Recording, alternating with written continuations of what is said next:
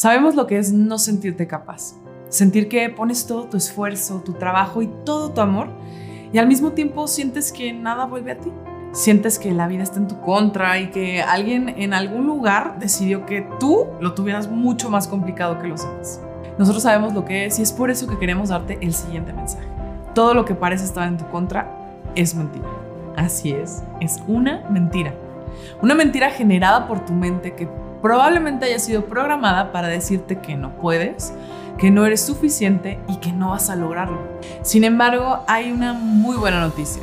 Si logras cambiar lo que te dices a ti misma de ti, lograrás también cambiar todo lo que sucede en tu vida.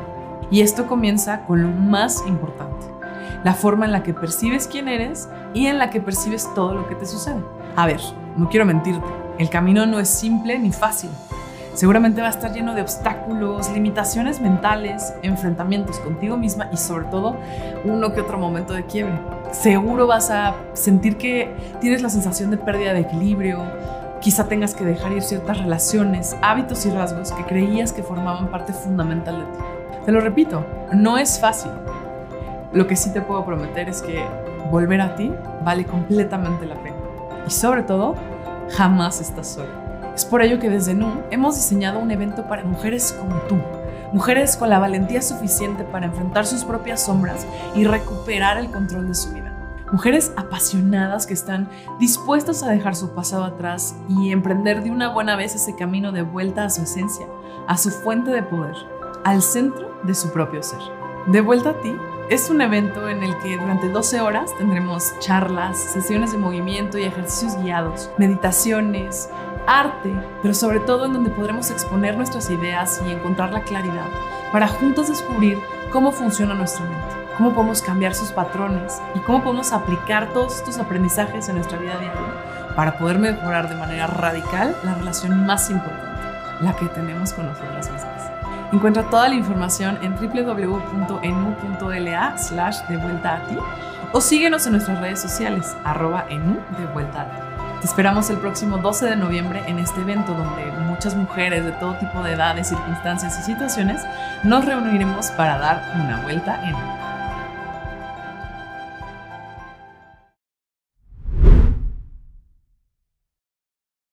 Ahora, para calentar motores, te quiero invitar a esta serie de conversaciones que tendré con las ponentes del evento en las que platicaremos sobre la importancia de vivir desde nuestra propia esencia. Empezamos con Blanca Álvarez. Ella es consultora y comunicadora certificada en semiología de la vida cotidiana, que es un modelo educativo enfocado en el desarrollo de la conciencia para elevar la calidad de vida de las personas. También tiene más de 15 años en el campo cinematográfico y audiovisual y hoy vamos a platicar un poquito acerca de la importancia de vivir desde tu ser. Bienvenida Blanca, ¿cómo estás? Muy bien, corazón, encantada, honrada de estar aquí, de que me invites a platicar.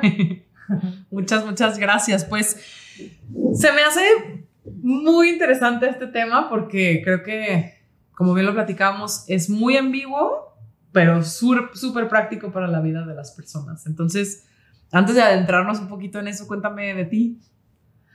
Te cuento de mí. Eh, he estado en el cine por muchos años, ya dijiste. Eh, es una vocación que llegó con claridad para mí en la adolescencia me gustaba mucho la imagen, me gustaban las historias, me metí a la escuela y me dediqué, pues, creo que más de 20 años ya en ese tema. En el camino encontré una segunda vocación bellísima. Yo era de estas, eh, creo que desde muy chica, desde la adolescencia, era de estas niñas que llegaban las amigas a platicarles sus cosas siempre, ¿no? Entonces había siempre como una imantación en ese sentido de eh, la, la, que tiene esta capacidad de escuchar, la que tiene esta capacidad de recibir, de sostener. Entonces, con el paso de los años me fui dando cuenta que había también una eh, eh, vocación en mí de, em, pues un poco esto, de acompañante, ¿no? De educadora también, de cierta manera y soy una auténtica exploradora del ser, siento yo. O sea, me, me, gusta mucho aprender sobre cómo operamos, me gusta mucho indagar en lo que en los procesos que yo misma estoy viviendo Y me parece fascinante conocer a cualquier persona que empiece a abrir su intimidad para mí porque, porque somos una singularidad cósmica y hay una riqueza, o sea, no, no hay persona que pueda ser aburrida o insignificante. Hay un universo de, de, belleza en cada ser y me encanta explorarlo, ¿no? Y lo he hecho a través del cine por, por algunos años yo un poco más enfocada al tema del documental por mucho tiempo, ahora estoy más dedicada a la escritura, eh, pero mm, me, me, vine de lleno ya con, este, con esta vocación ahora como semióloga de la vida cotidiana, que la, la, segunda carrera, la segunda vocación que empecé a explorar y que ha sido una perla de perlas en mi vida, encontrarme con la semiología, de verdad. ha sido una herramienta muy importante para, para, ese, eh, para esa exploradora que, que, llevo dentro. Claro. Oye, no sabía, no tenía idea de que lo veías así. Me encantó esa perspectiva de explorar el ser. Y qué padre que lo haces a través de las, o bueno, que empezó tu camino a través de las historias, ¿no? Que se puede reflejar en la historias, las historias que te contaban tus amigas, a las que ahora llevabas a la pantalla grande. Y finalmente, pues ese como círculo completado de, de encontrar la semiología para seguir acompañando de manera profesional. Qué padre. Qué, Qué bonito y me encantó la, manera en la que lo, articulaste. Se nota que sabes comunicar. Oye, cuéntame un poquito de cómo, cómo llegas a la semiología o qué es la semiología para todos aquellos que nos ven y nos escuchan.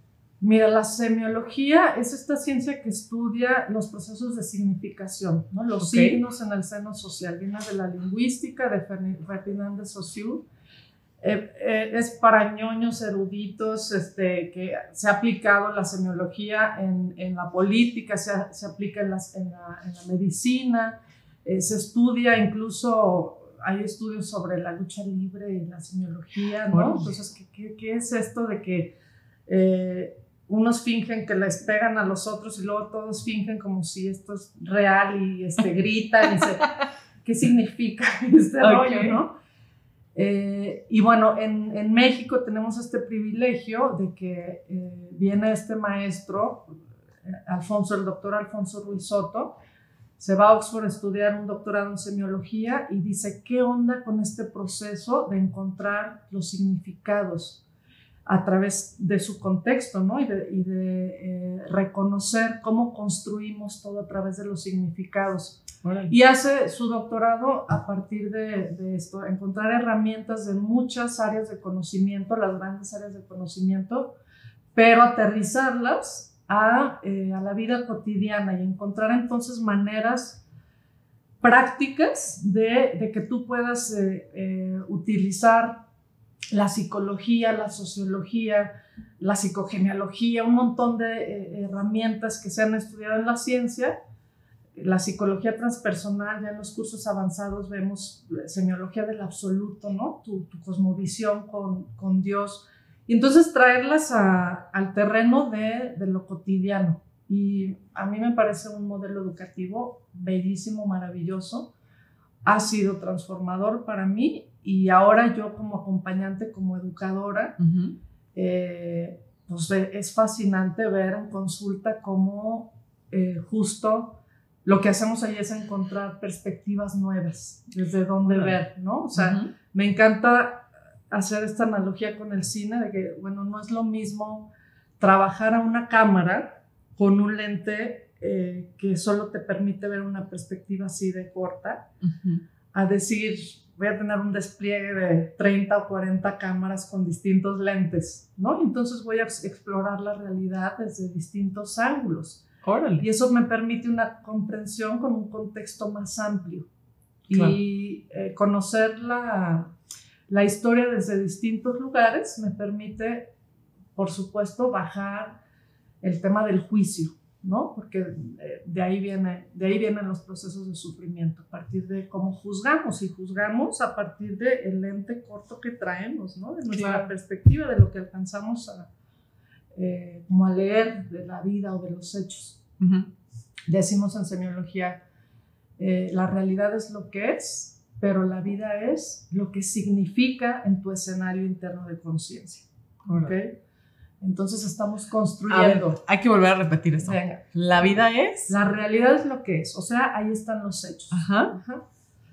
pero la vida es lo que significa en mi escenario interno de conciencia. O sea, todo el tiempo estoy generando procesos de significación de lo que estoy viendo. Ok. Sucede todo, toda mi interacción eh, con el cosmos, con el universo, sucede en tres pasos. Yo introyecto signos, ¿ok? Estoy parada eh, en una calle, se prende un semáforo en verde, recibo el signo color verde, ¿no? Entonces, proceso signos con lo que yo traiga dentro de mí, con la memoria, con el conocimiento o con el condicionamiento que yo traiga dentro de mi proceso ese signo y a partir de ahí proyecto signos. Entonces estoy interactuando todo el tiempo con todos mis vínculos y todos los hechos que suceden en mi vida a través de este proceso. Proyecto signos, proceso signos, proyecto signos. ¿Cómo voy a em, leer mi principio de realidad a partir de lo que yo procese? Claro. Ajá. Yo voy a estar construyendo. Entonces, eh, ¿cómo voy a procesar? Pues a partir de lo que yo traiga dentro, a partir del yo, a partir de mi ser. Y digamos que a partir de la capacidad que tengas de observar esos signos y esos procesos que suceden dentro de ti, ¿no? Justo, mi, mi proceso de introyectar signos, que va a ser a través de los sentidos, ¿no? Lo que yo veo, lo que yo huelo, lo que yo siento, ¿no? De pronto este, huelo una sopita que me lleva a la casa de mi abuela y no sé qué, y entonces empiezo a, uh, qué rica sopita, la, la famosísima escena de Ratatouille al final, ¿te Claro, claro. Que conecta con una arborescencia que tiene que ver con, con su sabor y entonces un momento de plenitud a partir de procesar un signo que, que viene de la sopita. Ajá. ¿no? Y entonces la plenitud adentro de él se va a un momento de felicidad. Entonces justo es, es, un poco esto, ¿no? Con toda la interacción. De pronto hay signos que llegan a mí y que me conectan con condicionamientos que tienen que ver con sufrimiento y entonces que necesito explorar ese nudo para empezar a resignificar, para empezar a buscar nuevas visiones, nuevas perspectivas de ese hecho que de pronto me tiene amarrada a reaccionar. Okay. Entonces un poco es una introducción a semiología. Claro, no, buenísimo, porque me parece que es muy...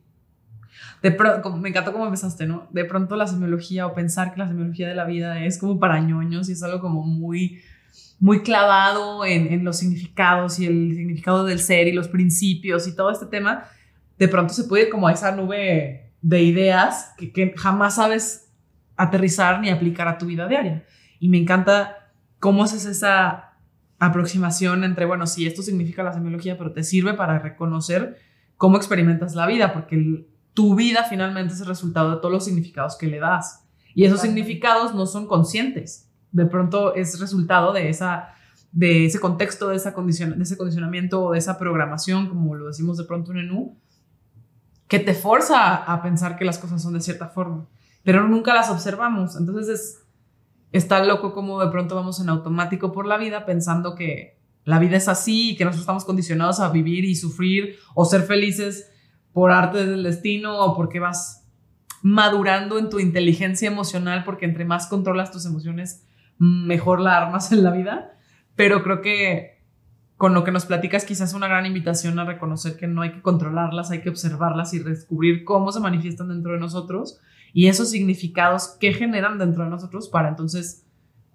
interpretar, experimentar o resignificar la vida como mejor queramos, ¿no? Totalmente. Y claro, no es arte de magia, o sea, no es digo que, hoy decido que esto ya no significa que me dolía cuando mi mamá me, o sea, Sí, es un proceso de autoconocimiento, justamente de exploración hacia adentro, ¿no? O sea, justamente, ¿no? De vuelta a ti y entonces eh, muy hermoso como en algún momento yo comprendí, ah, es que las emociones ni buenas ni malas, o sea, son solo una brújula para conocer estos nudos de significación o estos procesos que yo no estoy eh, todavía eh, acomodando de manera funcional para mí misma, ¿no? O sea, que funcionen estos significados para mi propia vida. Hay ahí un nudo, bien bonita la analogía, les decimos, eh, decimos que en consulta lo que hacemos es transformar nudos de significación, que son procesos que están disfuncionales, en enlaces significativos, ¿no? Entonces, algo que de pronto, o sea, si tú piensas en una tirolesa, por ejemplo,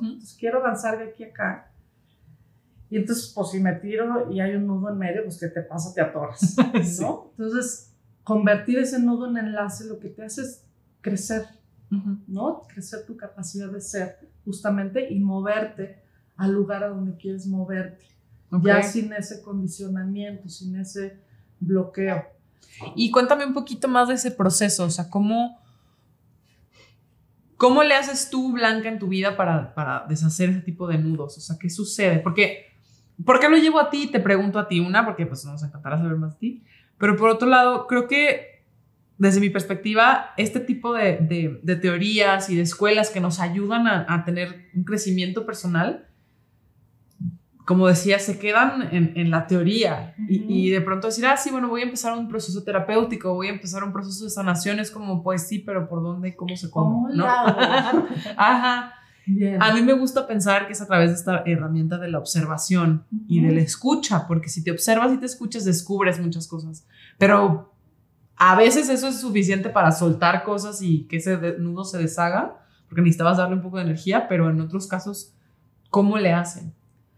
Este, coincido contigo, la, la, observación es la herramienta de herramientas, o sea, de hecho es la herramienta número uno que yo detono en consultoría, eh, pero me voy a ir un poquito más profundo. Decimos en semiología, bueno, necesito saber quién soy, ¿no? La pregunta de preguntas a lo largo de la historia de la humanidad, ¿quién soy?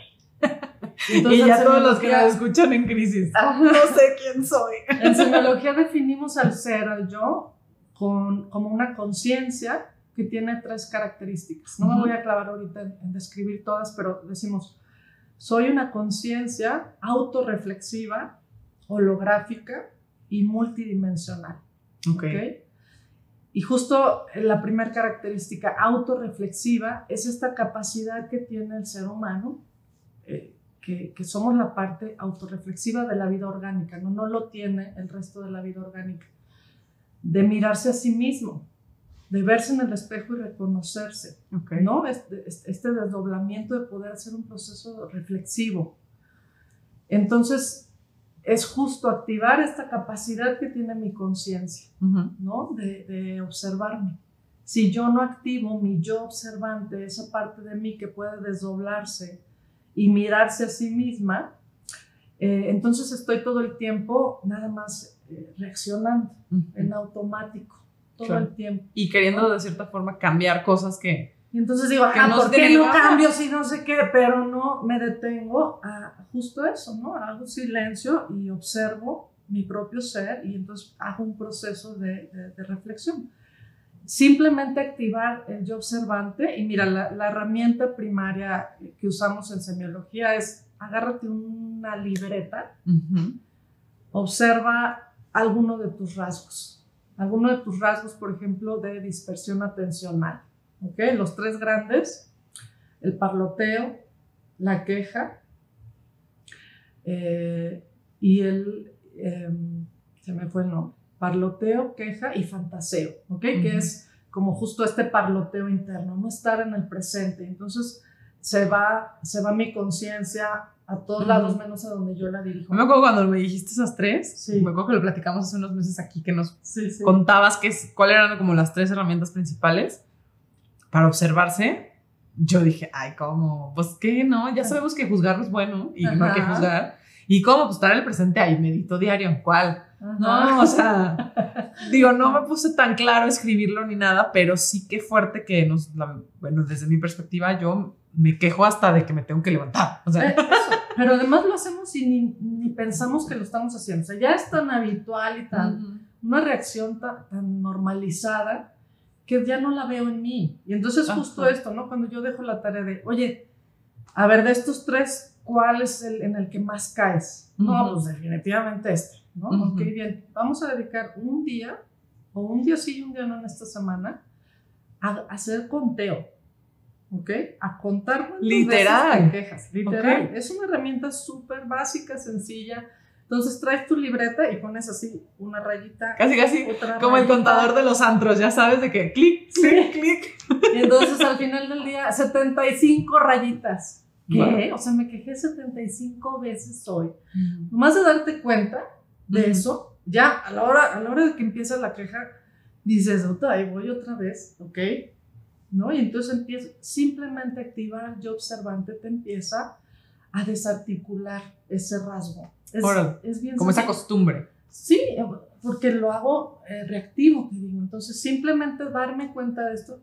Como esta hay un montón de herramientas, ¿no? Que en semiología aplicamos. Pero justo la básica la estás nombrando, ¿no? Nomás llevarla a la práctica, porque es una lata, claro, traer la libretita. mi libretita y luego decir, puta, ya me quejé, entonces me quejo de que ya me quejé. ¿No? Caigo ahí, claro. Entonces, eh, vamos, vamos con herramientas, eh, haciéndonos nuevos hábitos para liberarnos. De, y como dices, no se trata necesariamente de que ya me quejé, entonces ya tengo que dejar de quejarme porque tengo que negar mi impulso a quejarme. Simplemente observándolo, pues puedo comprender si estoy haciendo algo que me es funcional o va en acuerdo con la vida que yo quiero tener o es un hábito disfuncional que pudiera transformar. Eso total. Pero con total, pues sin juicio, con total honestidad, observando. Es que si yo me doy cuenta, eh, tengo ya la libertad de elegir, de elegir la conducta que quiero.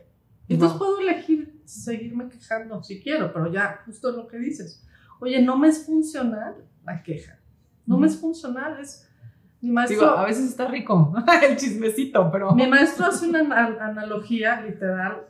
Este, la queja es como traer un picayelo y encajarlo. ¿No? Wow. Y entonces se me ponchó la llanta el otro día y no sé qué, y una joda. Y ya, ¿no? Se acabó la narración y luego llegas con otra persona. Y es que fíjate que se me ponchó la llanta y otra vez la emoción negativa y otra vez te haces atravesar por ese momento, este, por un mal hábito, ¿no? Por una, un arraigo muy profundo que tenemos a la cultura del sufrimiento también, ¿no? Hacemos competencias de ver quién sufre más. Claro, y desde ahí nos conectamos, qué locura. Y desde ahí nos conectamos. O sea, no pasa que llegas al... No sé si ahorita suceda o no, y a quienes nos ven y nos escuchan, seguro podrán identificar algo así en su vida, pero llegas con tus amigas o con tus amigos y de pronto es un, pues a ver quién tiene la historia más trágica. Y la cuentas y es como, y ahora sí, cuéntame más y se arma el chismecito y luego no, es que a mí me pasó el otro día. No, hombre, hubieras visto cuando me dijo a mí que no sé qué, o sea, justo como dices, una competencia por ver quién estamos sufriendo más y quién estamos dejando de ser nosotros mismos, porque finalmente esas quejas, esas situaciones, el vivir con todos los significados que están allá afuera e interpretarlos como si fueran estáticos y externos a nosotros, nos hacen alejarnos de lo que realmente somos, de nuestra esencia, ¿no? Que es un poco lo que estamos aquí platicando, que estos tipo de herramientas te ayudan a como quitar las capitas de la cebolla que no son funcionales para que tú puedas expresarte de una manera más auténtica. Sí, totalmente. Te quiero compartir una revelación que yo tuve hace no mucho. Platicando con mi mamá, este, yo eh, de pronto encuentro en ella la frase de, eh, estamos hablando sobre mi abuela, ¿no? Y entonces, pues la manera de sufrir en mi familia, ¿no? Vengo de un árbol muy sufridor. y entonces mi mamá saca la frase, la que sí eh, definitivamente se, se, iba a ir al cielo directo, eso decía mi abuela, era tu nana, no sé, mi bisabuela, ¿no? Porque, ay, cómo sufrió, ¿no? Entonces, en esta cosmovisión en donde a través del sufrimiento me gano el cielo, imagínate. No, no, no. Yo escuché y dije, wow, de ahí vengo. Tengo que reconocer eh, esta, este condicionamiento tan fuerte de mi árbol para observarme, porque de ahí vengo. Me consta, lo he vivido, ¿no? O sea, lo que me ha eh, costado a mí reconocer mi apego al sufrimiento y, empezar a a encontrar formas más funcionales para vivir sin él. Claro. Fue para mí una revelación, o sea, decir, ahí está ese, ese condicionamiento arraigado, necesito darme cuenta para tener la libertad de elegir desde otro lugar. Y qué fuerte que, gracias por compartirlo, me super identifico. Y qué, y qué fuerte que lo dices, porque vino desde de una plática que pudiste observar que eso estaba sucediendo dentro de ti también. Sí, totalmente. Oye, Blanca, y esto me lleva a preguntarte, ¿cuál ha sido tu mayor vuelta en, o sea, cómo, porque me estás contando cómo la semiología cambió tu vida y la semiología te llevó a encontrar otra de tus pasiones, que es acompañar a las personas en este camino, pero ¿cómo te pudiste acompañar a ti en ese mayor, como... hecho, suceso, esa vuelta en un que tuviste que dar para que dijeras, no ya, no hay vuelta atrás? Fuerte pregunta. Pero creo que han sido, o sea, han sido varios momentos de, fuertes de regreso a mí. O sea, siento yo que te vas encontrando con tu ser por capas de alguna forma, ¿no? Y entonces ahí está eh, una plantilla energética eh, que tienes que ir limpiando, reconociendo, ¿no? Pienso ahorita en mi proceso de, reconectarme y reconciliarme con mi papá. Esa ha sido una gran vuelta no para mí, porque mis papás se separan cuando yo estoy adolescente. Yo siento eh, que yo soy la gran traidora con mi papá, porque yo era la más cercana. Entonces, a la hora que no muy, no muy buena decisión de ellos, pero nos sientan a, a, decidir, oye, pues, ¿qué opinas tú y para dónde se va cada quien? Con melón o con sandía. Con melón o con sandía, pues estamos chiquillos, entonces nos quedamos con mi mamá y yo siento, eh, lo descubrí muchos años después, pero esta tremenda culpa y traición para mi papá, ¿no? O sea, yo sentía como si alguien lo tiene que defender, si alguien se tiene que ir con él, soy yo. Ajá. Entonces de ahí se, se, genera una relación bastante disfuncional en donde yo me quedo sin papá. Así, lo, lo, percibí. Mi papá también, pues muy enojado por mucho tiempo, ¿no? Con todo el proceso, él, él con su propio proceso evolutivo de darse cuenta. Y entonces por muchísimos años, la verdad es que yo no me daba cuenta de que seguía queriendo y exigiendo la atención de mi papá sin decirlo, ¿no? Entonces encontraba alguna eh, oportunidad para que él viniera a rescatarme en su papel de papá, ¿ok? O sea, se me ponchaba la llanta a las 11 de la noche, yo al otro lado de la ciudad, y le hablaba a mi papá, porque, a ver, a ver si te pones... Pero poniéndolo como a prueba, ¿ok? Un poco como eh, este, inconscientemente como le voy a dar chance para que se, como se ausentó tantos años, ¿no? Le voy a dar chance como para que se ponga... Las pilas. Ajá, o sea, para que se alinee con lo que dejó de darme, ¿no? no para que se reivindique. para que se reivindique como papá.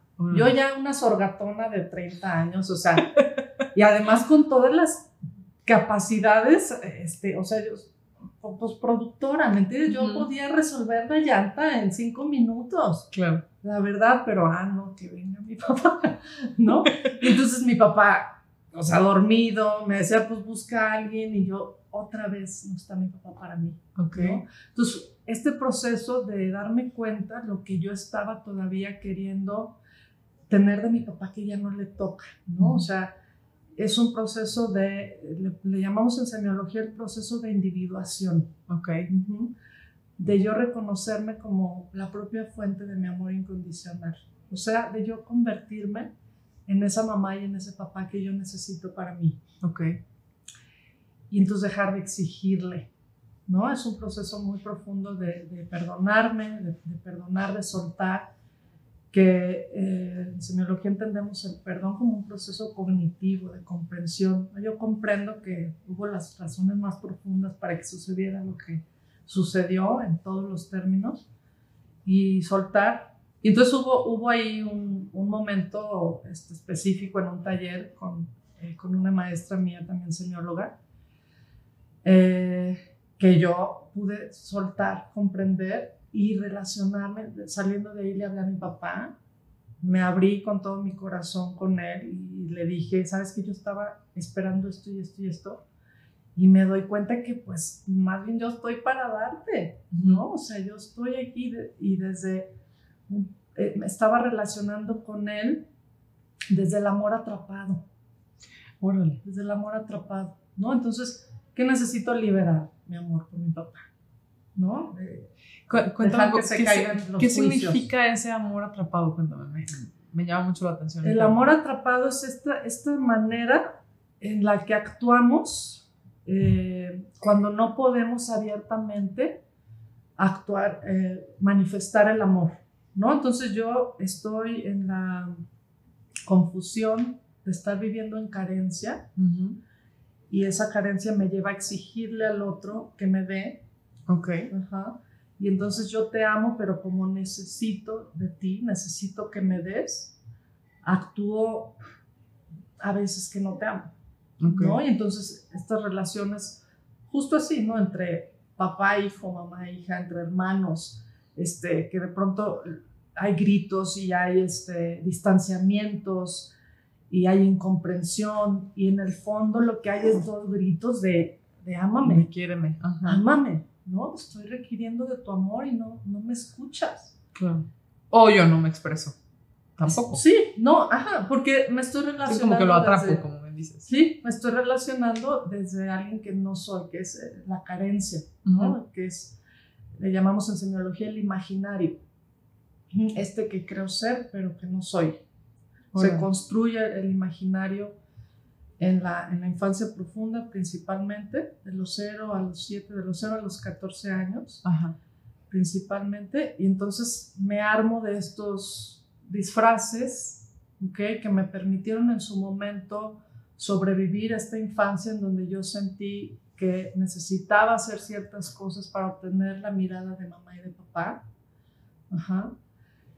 Y, y ya como adulto necesito aprender a verlos, ¿no? O sea, yo lo digo mucho en consulta, en el proceso de reencontrarme con quién soy, necesito conocer quién no soy, que estoy actuando. Estoy actuando mi imaginario, ¿no? Estos personajes que nos armamos para... Para esto. Para sobrevivir en la infancia y que luego ya son totalmente como anacrónicos, disfuncionales, ¿no? Ya están fuera del lugar y de tiempo. No, pues a tomar nota. Descubrir quién soy y quién no soy. Porque como decía al principio, ¿no? Esta, esta charla era acerca de la importancia de, de, de, vivir desde tu ser. Pero no puedes vivir desde esa esencia pura de lo que eres, sino como que los seres humanos funcionamos así, ¿no? No sabemos qué queremos, pero tenemos bien claro qué no queremos. A veces. A veces, ¿no? Después de un proceso, bueno, desde mi perspectiva, creo que a mí me cuesta un poco menos de trabajo saber qué es lo que no quiero a saber con certeza qué es lo que quiero porque hay tanta indecisión, tantas opciones, tanta cosa, tanto FOMO, tanta, tanto Instagram que me promete tanta cosa en la vida que de pronto es difícil decidir. Pero con el paso del tiempo y con las experiencias de vida que he tenido, sí sé que, a ver, esto ya no quiero que se repita o esto no lo quiero. Entonces, qué interesante porque me acuerdo que platicábamos y decías eso como, es importante saber qué no quieres o qué no eres y qué sí eres para entonces vivir desde tu esencia. ¿Cómo podemos utilizar a nuestro favor esas experiencias que hemos tenido que nos han ayudado a determinar qué no nos gusta o qué no queremos para explorar quiénes no somos y soltar esos patrones y por fin poder vivir en autenticidad? O desde tu ser, ¿no? Así es, sí, es que es la, es la segunda gran pregunta de la filosofía, o sea, ¿qué quiero? Ajá. Pero no puedo saber qué quiero si no sé quién soy. Porque ahí está inscrito en lo que soy, lo que quiero. Ok. ¿Eh? Son, son llamados del alma, lo que uno quiere, ¿no? Entonces, si yo no eh, guardo silencio, me escucho, me observo, reconozco quién soy, a, a, dos niveles lo exploramos en semiología. Biológicamente traemos inscrito un código en, nuestro código genético ciertos llamados, o sea, eh, vocaciones, ¿no? Término de, de vocación, el vocatio, llamado. Eh, por eso nos tenemos, sí nos tenemos que dedicar al autoconocimiento todos. O sea, sí, semiología me encanta porque viene a cubrir un hueco educativo que es importantísimo, ¿no? Entonces, aprendemos de un montón de cosas por años, ¿no? Que matemáticas y que español y que geografía y que... Y el gran ausente del proceso educativo soy yo mismo, ¿no? Yo, yo, yo, ¿cómo funciono? ¿Qué quiero? ¿no? ¿Qué está inscrito en mi ser? Eh, cómo puedo no reaccionar, cómo puedo manejar mis procesos de, eh, de, perdón, cómo puedo reconocer mis condicionamientos, cómo puedo atravesar un duelo, cómo puedo cerrar un ciclo. O sea, yo, lo que vivo, yo, lo que hay dentro de mí. Entonces, sí, es urgente que nos encaminemos todos a, de regreso a nosotros mismos, a esta invitación de Nu para conocernos, para conocernos eh, y, regresar a quien sí, a quien sí somos. Ya quiero ir a consulta yo. y no sé si seguro quien nos escucha y nos ve también. Y tenemos, me gustaría seguir platicando contigo eh, y profundizar un poco más, pero para eso está el gran evento que tenemos en puerta, el 12 de noviembre, de vuelta a ti se llama, y Blanca va a participar con nosotros para seguir platicando de este tema, de cómo es el proceso de conocerte a través de la gran herramienta que es la semiología y pues que ella nos va a seguir compartiendo también de quién es ella, de su vida, de cómo lo lleva a cabo y cómo, cómo crece junto con nosotros, porque me encantó que ella abrió diciéndonos que es su pasión es acompañar este tipo de procesos. Entonces, seguir pues, explorando. pues muchas gracias Blanca por platicar conmigo, por regalarnos este espacio, por contarnos un poquito de tu historia, de tu experiencia a través de la semiología y sobre todo del camino de tu crecimiento personal. Y pues ahorita seguimos platicando. Muchas gracias. Y continuamos con esta serie de entrevistas y esta plática acerca de la importancia de vivir desde nuestro ser con Isabel García. Ella es conferencista y capacitadora en diferentes temas relacionados con la vida, la felicidad y la conciencia. Es una activa estudiante de, de, la vida y entre otras cosas ha estudiado coaching, psicología gestalt, numerología, terapias alternativas y por más de 20 años ha profundizado en el estudio del budismo. Entonces, ella es Isabel García. ¿Cómo estás, Isabel? Bienvenida. Bien, muy bien, muchas gracias. gracias por regalarnos este espacio y por querer em, ahondar en este tema que es el ser, pero sobre todo desde la perspectiva que tú nos, nos propones, que a mí se me hace algo muy diferente y muy interesante, que es descubrir tu poder creativo para sanar. Cuéntame, bueno, antes de empezar este tema, cuéntame un poquito de ti. Bueno, muchas gracias por invitarme eh, para mí me, emociona eh, cualquier oportunidad que, se me presenta para poder compartir, em, sobre todo mis vivencias. Bueno, yo eh, soy una mujer, casi para llegar a los 60 años. He pasado por muchos aprendizajes, he tenido la oportunidad desde muy pequeña de tener contacto con mucho conocimiento por ser una persona sumamente curiosa. No, no, y además me parece que tu perfil es fascinante porque también leía que eras ingeniera bioquímica, o sea, de verdad sí eres la definición de eh, explorar. Cuando desde muy pequeña yo quería estudiar química, quería meterme a lo profundo de la vida, como desde las células y todos los compuestos químicos y los elementos. Mi mamá me decía, hija, deberías de ser psicóloga porque tienes mucha facilidad para escuchar y para ayudar a las personas. Entonces yo le decía, pero pues eso ya lo sé, ¿para qué lo estudio? Y me decía, pues estudia como educadora o algo de pedagogía porque tienes mucha facilidad para los niños. Yo le decía, pero también eso ya lo tengo, ¿para qué lo estudio? Quiero estudiar algo que, que definitivamente no, no conozca. Y por eso empecé con la bioquímica, que realmente me, me empezó a abrir los ojos por un campo completamente diferente. Completamente diferente. Wow. Y hoy como me acuerdo que estábamos platicando hace ratito fuera de, de, cámara, que me decías, soy una persona que se dedica a ser feliz. ¿Cómo le haces? Eh, pues es algo que también desde muy pequeña, eh, pues descubrí que no era tan difícil. No, por favor, sí, amplíen eso porque nos va a dar patatus. Pues lo que yo pensé, o lo que yo empecé a darme cuenta es que para ser feliz, pues solo tenía que observar qué, qué me correspondía hacer de acuerdo a las circunstancias como se me presentaban. Entonces, eh, bueno, pensaba, ¿cómo estar bien con mis papás? Bueno, ser una buena hija. Entonces, empecé a hacer eso, a buscar y hacer las cosas eh, con amor y dedicación hacia, hacia mis padres, principalmente a mi mamá, porque la época que me tocó a mí vivir, eh, pues la conexión directa era con la mamá. El papá era el proveedor y era pues más distante. También el, el, estudiar era como mi parte de mí, eh, lo que me correspondía hacer. Entonces, pues me volví muy estudiosa para cumplir con ese, esa parte importante de ser. Okay. Y ser una buena hermana, ser una buena amiga, eh, empecé a desarrollar eso y yo veía, pues es fácil ser feliz. Eh, yo veía, por ejemplo, con mis hermanas, somos cuatro mujeres y tres hombres, eh, cómo peleaban con mi mamá, sufrían, discutían y demás, porque se les complicaba mucho si tenían que hacer, lavar los trastes, por ejemplo, pues era un problema y pleitos y demás. Entonces yo les decía, lo único que tienes que hacer es lavarlos. Los vas a tener que lavar de cualquier forma. ¿Por qué no te evitas todo eso? Y bueno, así fue cuando era pequeña. Después eh, empecé a enfrentar otros obstáculos un poco eh, más eh, fuertes, se puede decir.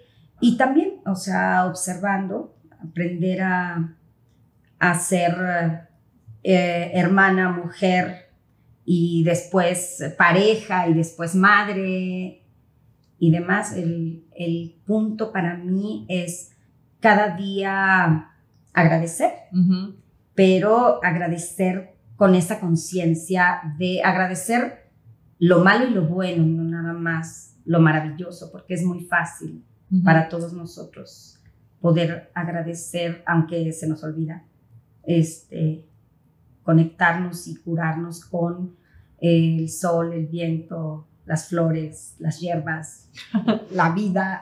Ok. Pero bueno, esa es mi principal ocupación cada día. A ser feliz. No, no aprender, ser feliz. Ok. Aprendí desde hace mucho, cuando me lo propuse. Ok. Qué bonito saber que sí se puede. Así es. Oye, Isa, y cuéntame cómo empezó tu camino en el desarrollo personal, o sea, cómo te diste cuenta que esto era algo que querías hacer.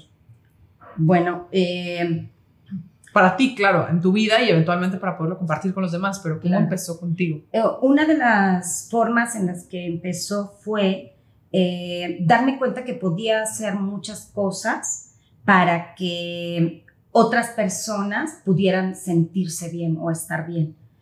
Eh, el como preocuparme por si necesitaba alguien, cualquier cosa, o sea, mi mamá, mi hermana, mis amigos y demás, y darme cuenta que yo tenía esa habilidad de poder hacer cosas, decir cosas y lograr cosas para eh, hacer sentir mejor a las personas. Y eso a mí me daba mucha alegría, mucha satisfacción.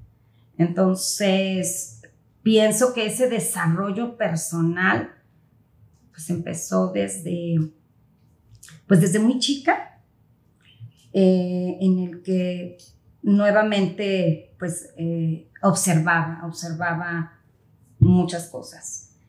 Eh, después la, la, vida me fue poniendo con personas muy sabias que me pues que querían y me compartieron eh, muchas cosas. Eh, también llegó el, budismo a mi vida de una manera muy, muy natural. Eh, y, varias personas sobre todo que con mucho sufrimiento. En este proceso de, de observar es, se me pues se me rebosaba el alma y muchas veces era de, tristeza de ver eh, pues qué tan cegados estamos y cómo podemos estar en un estado de ignorancia o de estupidez. Entonces ese desarrollo personal fue precisamente para buscar eh, abrir mis ojos y, poder conectar entonces, bueno, empezó hace mucho tiempo.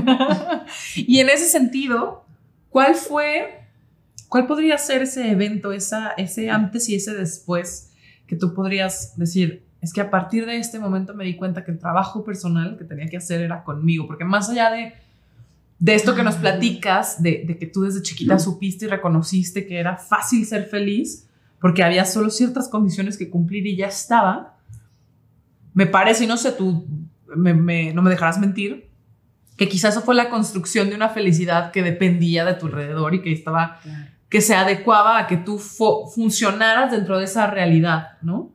Pero ¿qué sucede cuando, cuando nos damos cuenta que vivir desde nuestra propia esencia, de nuestro propio ser, no quiere decir que tenemos que estar atados a las condiciones externas o, o complacer a la afuera, sino cómo, cómo le haces para que esa felicidad realmente venga desde adentro, desde ti, desde tu esencia.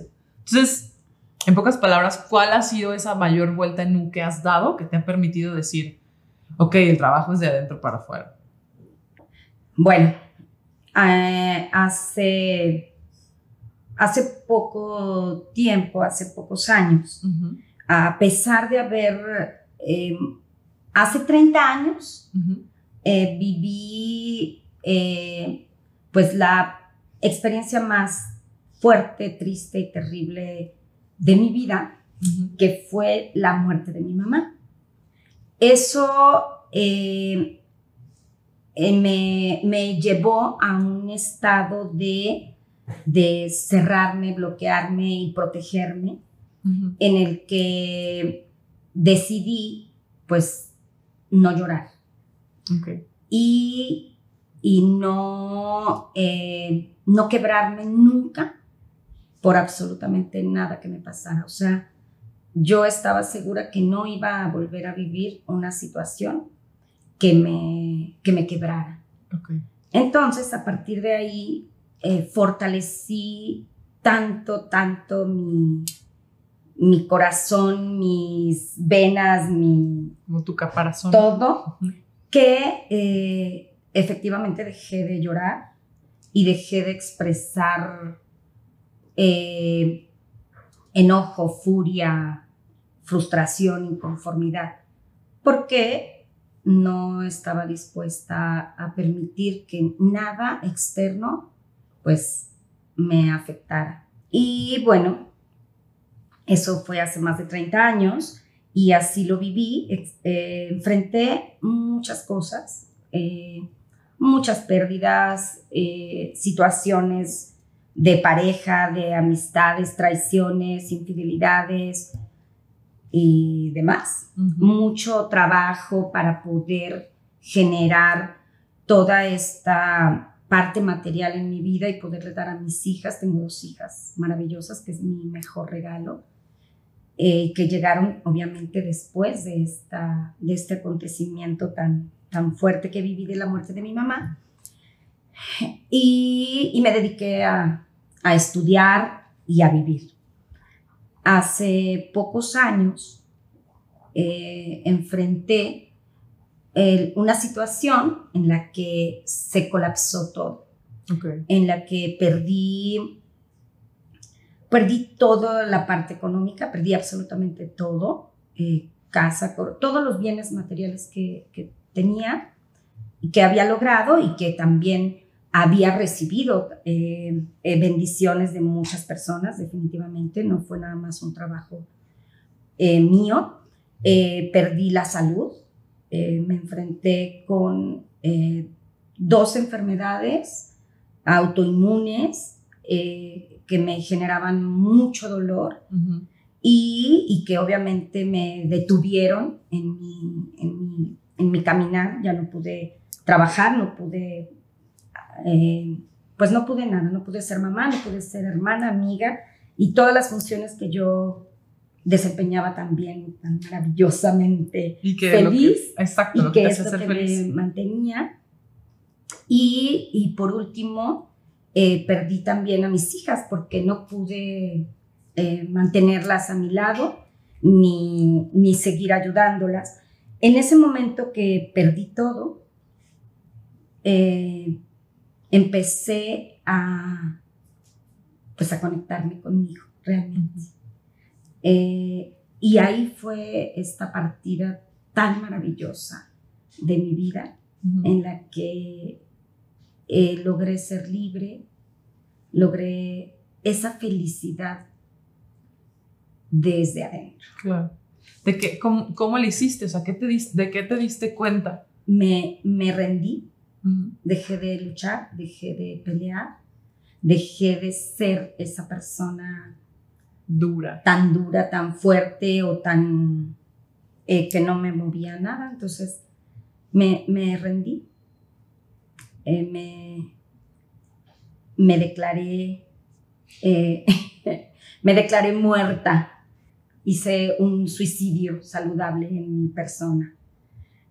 Eh, realmente decidí eso, morir, morirme, matar a esa Isabel y, y empezar otra vez. Entonces de ahí es que llega esta creatividad curativa, es volver a conectar con ese momento en el que eh, soy y fui amada incondicionalmente, como en esa creación mágica que es, es mi vida.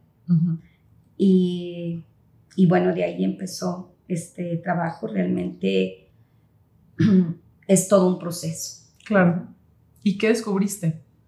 Pues descubrí ese, ese ser maravilloso que, que, todos tenemos, ese poder inherente a nosotros, esa, esa luz, esa sabiduría, esa paz, esa tranquilidad y el que, el que soy suficiente y el que, y el que solo tengo que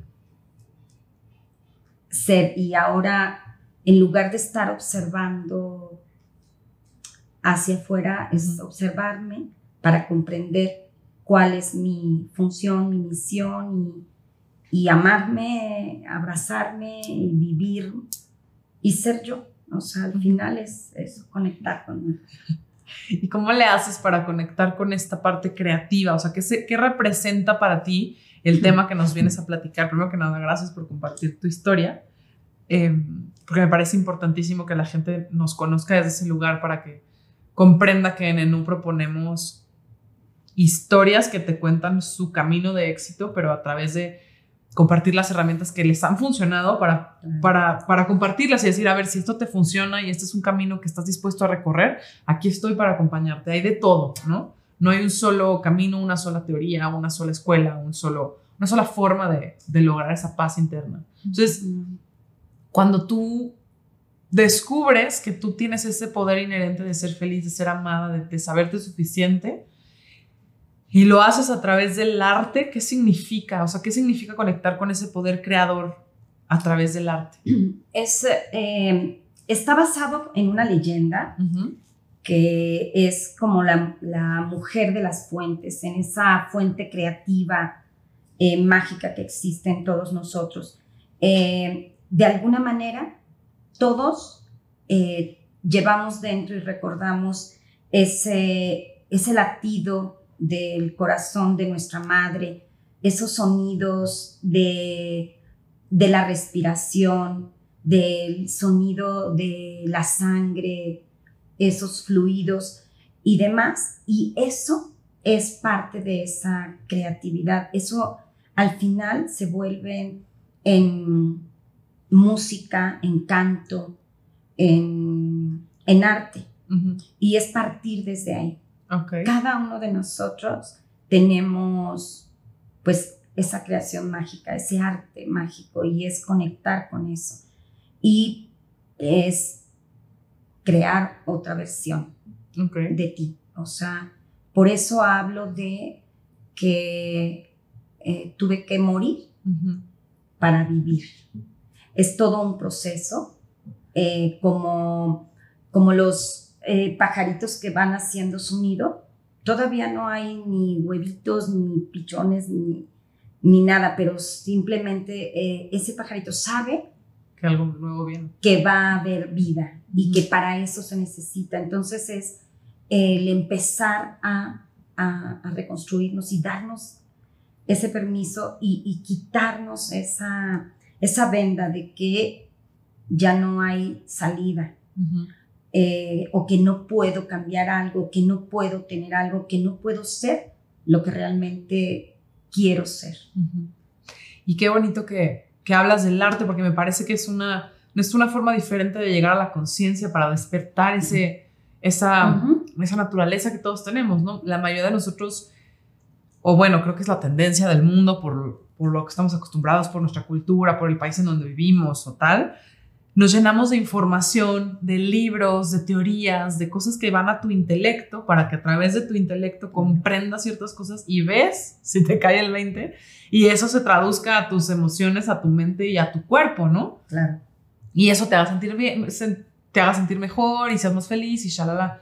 Pero algo que me, que nunca había podido compartir con alguien y ahorita qué bueno que, que lo platiques así porque ahora lo comprendo y sucede con mi novio, él es director de orquesta y él siempre me dice, o sea, yo lo veo cuando realmente hace música que para él lo mueve.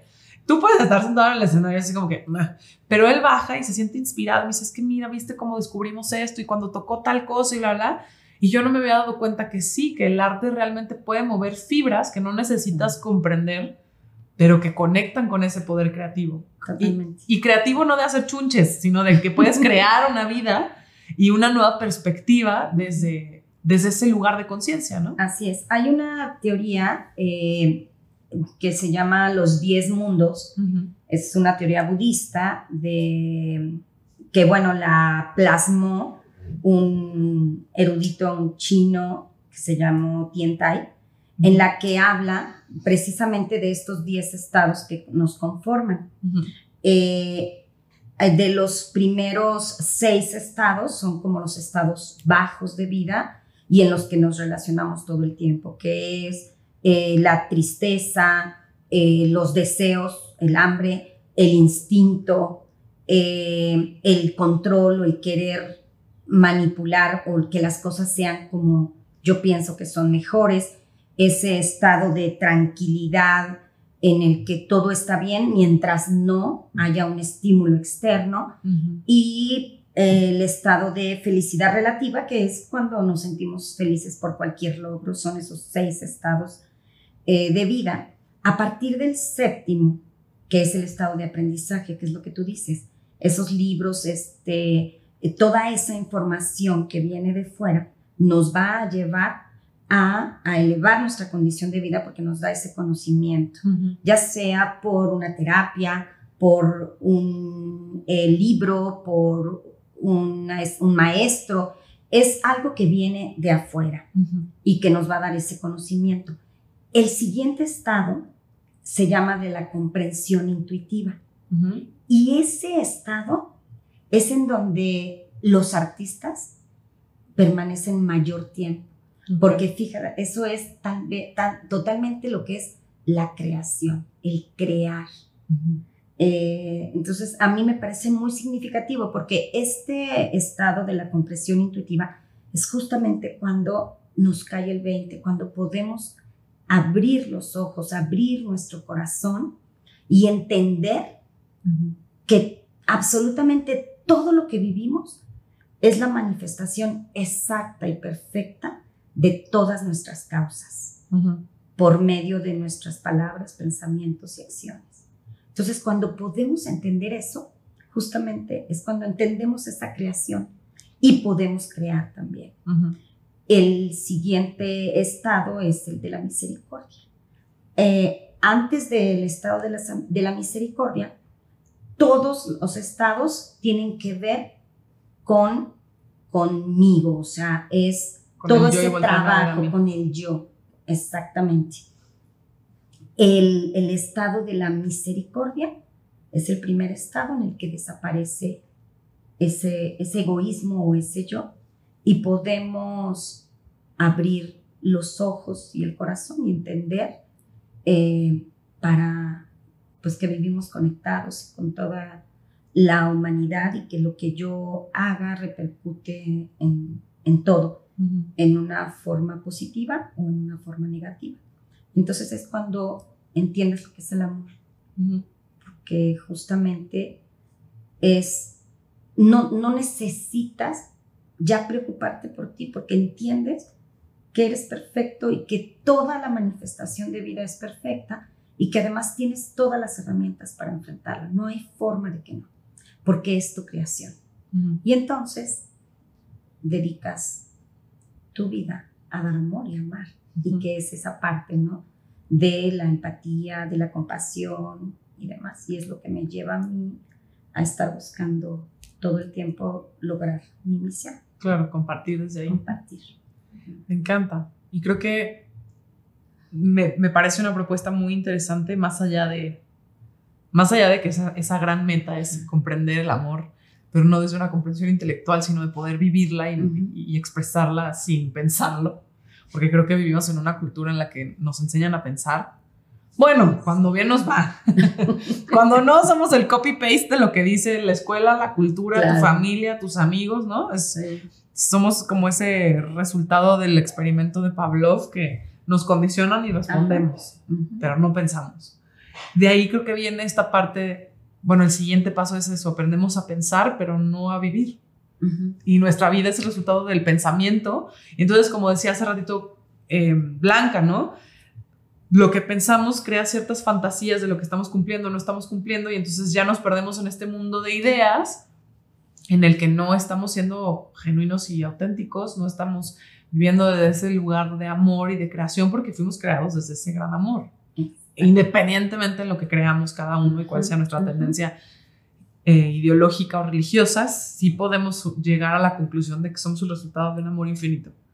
Y estamos llamados a volver a ese amor infinito, a quitar las capitas de nuestra cebolla que nos ha ido alejando de esa comprensión, de esa manifestación que tenemos dentro de nosotros, para poderla expresar desde ahí. Y algo que, que me trabo o estoy así como que ay, platicándolo porque es, o sea, yo empecé el camino de mi vida amando el arte, justo, y cantar y, y dibujar y hacer mil cosas. Y yo me acuerdo cuando estaba en kinder, yo le inventaba a mis amigas que tenía un club en mi closet y aunque no es arte, es creatividad. es, exacto. Y mucho tiempo me clavé en que yo era bien mentirosa porque inventé que tenía un club en mi closet. Cuando ahorita digo, ¿Por qué? O sea, es una creatividad fantástica. Yo estaba en kinder, o sea, tampoco es que ahorita estoy inventando que tengo millones en las Islas Caimanes, es que esa creatividad era innata y es, es, era una forma que, en la que yo conectaba con, con algo más grande que yo y que no estaba limitado por lo que pienso o no pienso de mí. Y creo que nos sucede a muchos. Cuando cantas en la regadera no estás pensando si estás cantando bonito o no, estás conectando, estás fluyendo. Cuando estás eh, no sé a quién le guste dibujar, pintar, hacer mandalas, que el otro día platicábamos que es un gran ejercicio. Sí. Entras a un nivel de conciencia que va más allá de tus limitaciones de pensamiento, ¿no? Y, y puede ser de una manera tan natural. Cuando, después de yo pasar todo este evento tan fuerte y que empecé a reconstruirme, eh, al no tener eh, muchos medios económicos para empezar desde tener donde sentarme o cosas así, que empecé a, reconstruir mi vida, mi casa literal, donde vivir y qué comer y todo. Eh, empecé a hacer mis muebles, empecé a hacer mis muebles de reciclado. Mis hijas eh, a veces comentan que mi casa eh, es de papel y cartón y madera, ¿no? Pero fue ahí donde como yo pude empezar a, descubrir esa creatividad en mí y empezar a hacer una nueva versión mía, en la que empecé a hacer mis muebles de reciclado, de ahí salió algo maravilloso porque ahora creo muchas cosas, incluso eh, pues es arte al final. Claro. Llegó a ser arte y, y, hago cosas que me, que me llenan de alegría y que a la gente pues les encanta, ¿no? Eh, y en este tiempo me dio COVID y eh, sufrí una parálisis parcial porque eh, como de parte de las secuelas del COVID se me inflamó el cerebro. Siempre he sido una persona muy, muy activa, realmente muy activa un tío cuando yo era chiquita decía a mis papás que me cuidaran porque era dinamita. Eh, yo lo sentía como, híjole, es algo malo. Y, bueno, ahora entiendo que, que, esa parte de ser dinamita es algo maravilloso y que en algún momento hasta me hizo sentir como una persona, mujer mala, sucia o rara, ¿verdad? Pero eh, siempre he sido muy inquieta y, y eh, me afectó a todo, o sea, esa parálisis, y a la vista no, no podía ver bien, no podía hablar bien, no podía tomar agua, comer, todo se me caía. Eva, la verdad me afectó mucho a mi cerebro. Empecé a, pues, a, me empezó a dejar de funcionar mi cerebro y para mí eh, siempre fue y ha sido lo más valioso que tengo. Eh, entonces, en un momento de, desesperación, justamente empecé a, pensar en acabar con, con esa vida que, tenía y empecé a levantarme con muy pocas fuerzas y, empecé a pintar en, la, en una pared de mi cocina un mandala, pero así de, de la nada, empecé con un lápiz y después empecé a darle forma, muy poco a poco. Después empecé a trabajar en mi jardín y ahí empecé a notar toda esa creatividad. Empecé a cantar, empecé a bailar.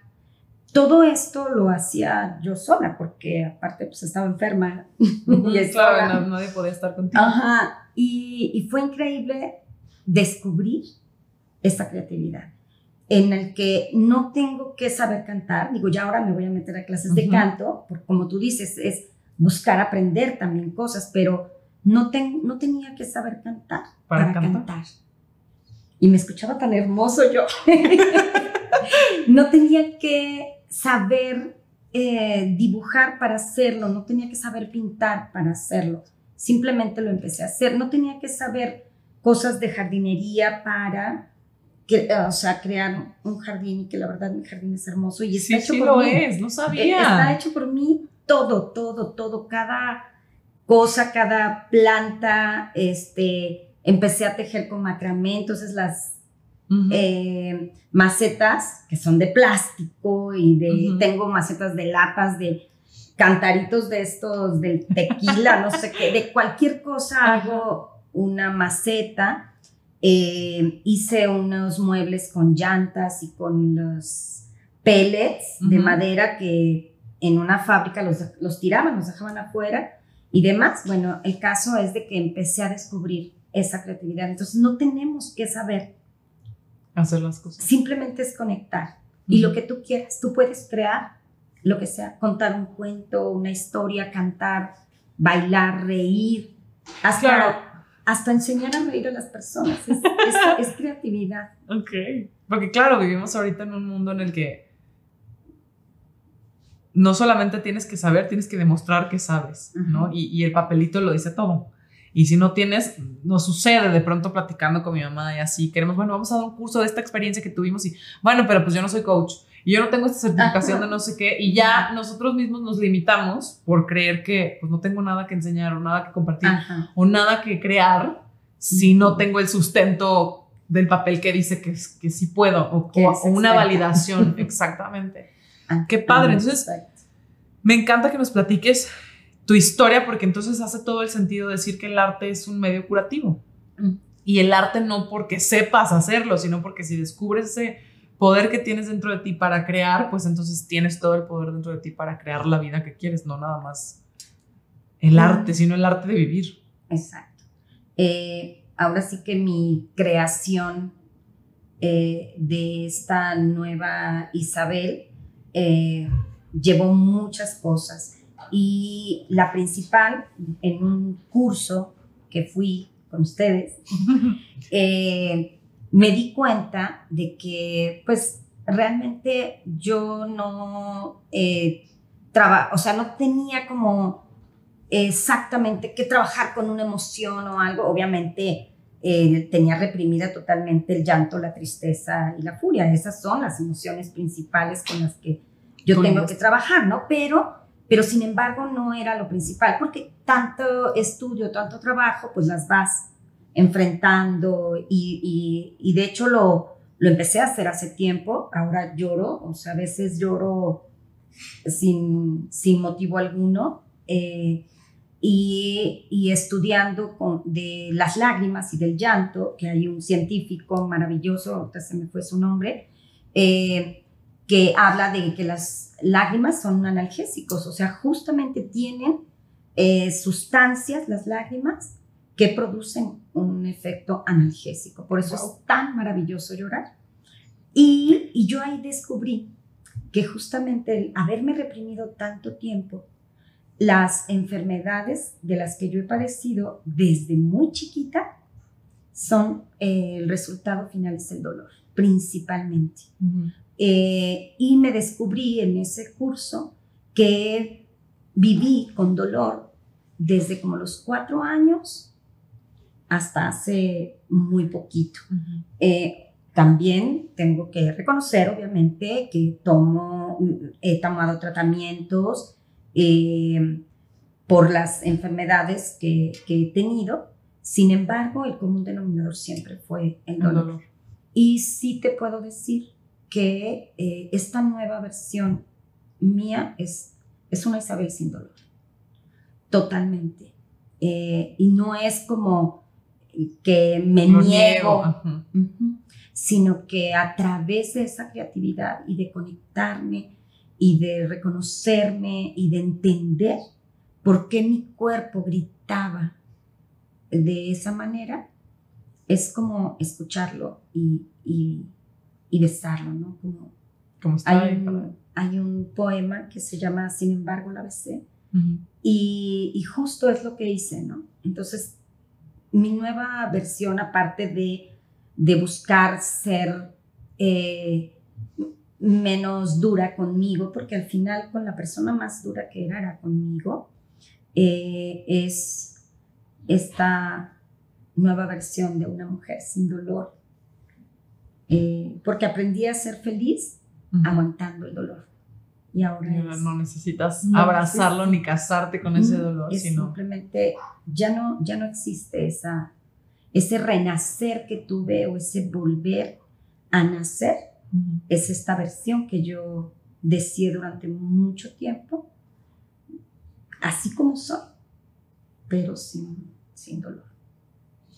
Pues muchísimas gracias, Isa. Gracias por contarnos tu historia. Gracias por abrirnos la perspectiva de una nueva herramienta que también nos ayuda a sanar, a, conectar con esta esencia que nosotros ya tenemos dentro y que no necesita tener un título, aprobación o, sabiduría que alguien más te dijo que sí sabes para, para simplemente conectar con la que ya tienes.